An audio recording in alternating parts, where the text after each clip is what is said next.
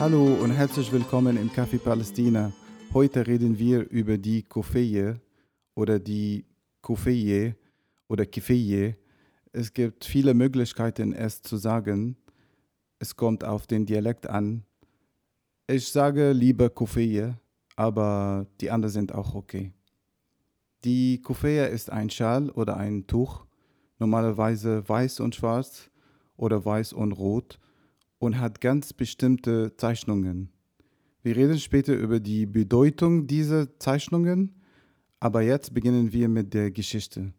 Zu Beginn des 20. Jahrhunderts war die Kufeya im Nahosten ein praktisches Kleidungsstück. Sie diente zum Schutz vor der Sonne oder dem Sand oder dem Wind. In Palästina gab es zwei Arten von Kopfbedeckungen in den Städten Hüte, in den Dörfern Schals oder Tücher. Die Kufeya war damals ein Kleidungsstück nur für Männer, die Frauen trugen Tücher in verschiedenen Farben. Palästina war ab 1920 von den Briten besetzt. Offiziell heißt es britisches Mandat, aber immer wenn ich das Wort Mandat höre, denke ich, das ist Blödsinn. Das ist ein Wortspiel, damit es besser klingt. Die Menschen in Palästina haben niemand mandatiert. Es war einfach eine Besatzung. Es gibt immer eine Besatzung in Palästina. In den 1930er Jahren gab es einen Aufstand gegen diese Besatzung, die britische Besatzung.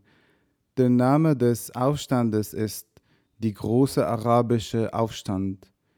Die Rebellen bei diesem Aufstand bedeckten ihre Gesichter mit der Kuffie, damit die britischen Soldaten sie nicht identifizieren können. Aus diesem Grund beschlossen die britischen Behörden, die Kuffie zu verbieten. Natürlich wollten sie die Rebellen identifizieren, um sie zu verhaften oder zu töten. Die Reaktion der Rebellen war, allen zu sagen, dass sie die Kofea tragen sollten. Sie vertreiten diese Entscheidung über das Radio in ganz Palästina. Das Ziel ist, die britischen Soldaten zu verwehren, damit niemand verhaftet wird. Und als einen Akt des Trotzes begannen alle die Kufea zu tragen, wie die Rebellen sagten. Zum ersten Mal bekommt das Tragen der Kufea eine nationale Bedeutung. Sie würde nicht mehr nur ein praktisches Kleidungsstück. In der letzten Folge haben wir über das Flaggenverbot durch die israelische Regierung gesprochen und wie die PalästinenserInnen die Wassermelone als Ersatz benutzt haben, weil beide die gleichen Farben haben.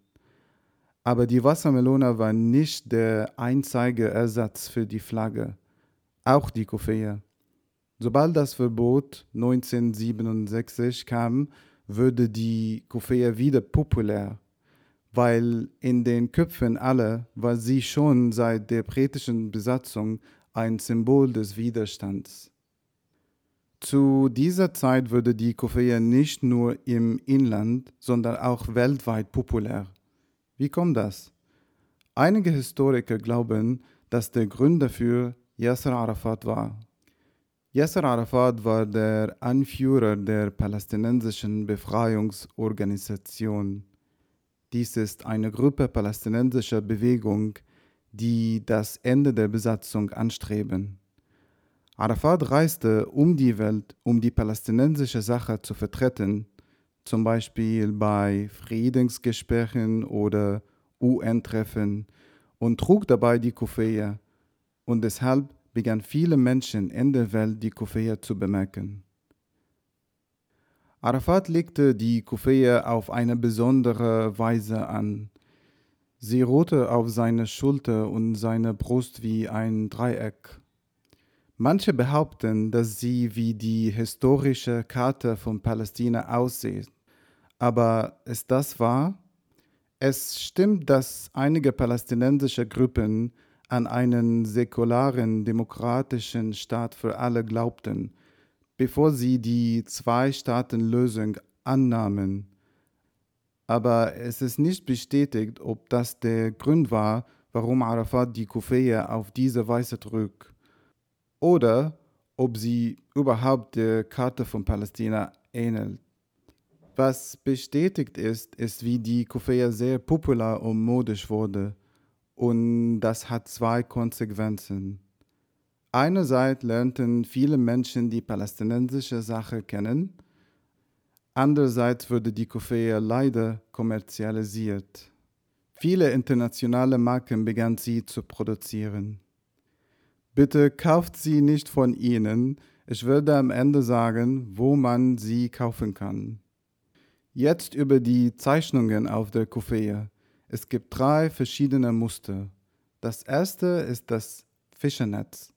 Das Fischernetz steht für die Verbindung zwischen den palästinensischen Seeleuten und Fischen und dem Mittelmeer. Trotz der Verbot, der Besatzung und der Belagerung, die Verbindung bleibt stark. Das zweite Muster sind die Blätter. Sie sind eigentlich Blätter von Oliven. Palästina ist berühmt für seine Olivenbäume. Die Olivenernte und die Ölproduktion spielen eine wichtige Rolle in der Wirtschaft. Die Blätter, die Wurzeln des Baumes und wie lange Olivenbäume leben, stehen für die starke Verbindung zum Land. Das dritte Muster sind die Linien, diese dicken Linien. Sie stehen für Handelsrouten. Palästina hat eine besondere Lage zwischen Afrika, Asien und Europa. Und viele Händler und Kaufleute reisten von dort aus. Wie die Wassermelone würde die Koffeie zum Symbol der Solidarität mit dem palästinensischen Volk auf der ganzen Welt, auch in Deutschland, genauer gesagt in der DDR. Es gibt eine DDR-Briefmarke von 1982 mit dem Bild einer palästinensischen Familie, die alle zusammen eine große Koffie tragen.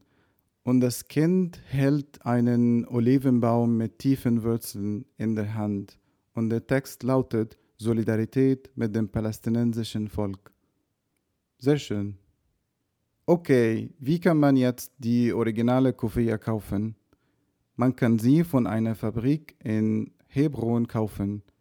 Dies ist eine Stadt im Westjordanland. Die Fabrik heißt Herbawi. Es ist die einzige Koffeefabrik in Palästina. Auch ein Familienunternehmen. Alle anderen Fabriken mussten leider wegen der Modenindustrie und der Massenproduktion schließen, besonders nachdem die Koffee populär wurde. Auf ihrer Website kann man verschiedene bunte Koffees finden, nicht nur das klassische Schwarz und Weiß. Auf ihrem Instagram-Account gibt es viele Videos über die Koffeie und allgemein über die Kultur in Palästina. Ich werde die Links zu beiden in der Beschreibung lassen, falls jemand eine Koffeie bestellen möchte. Ich hoffe, die Geschichte der Koffeie hat euch gefallen. Bis bald.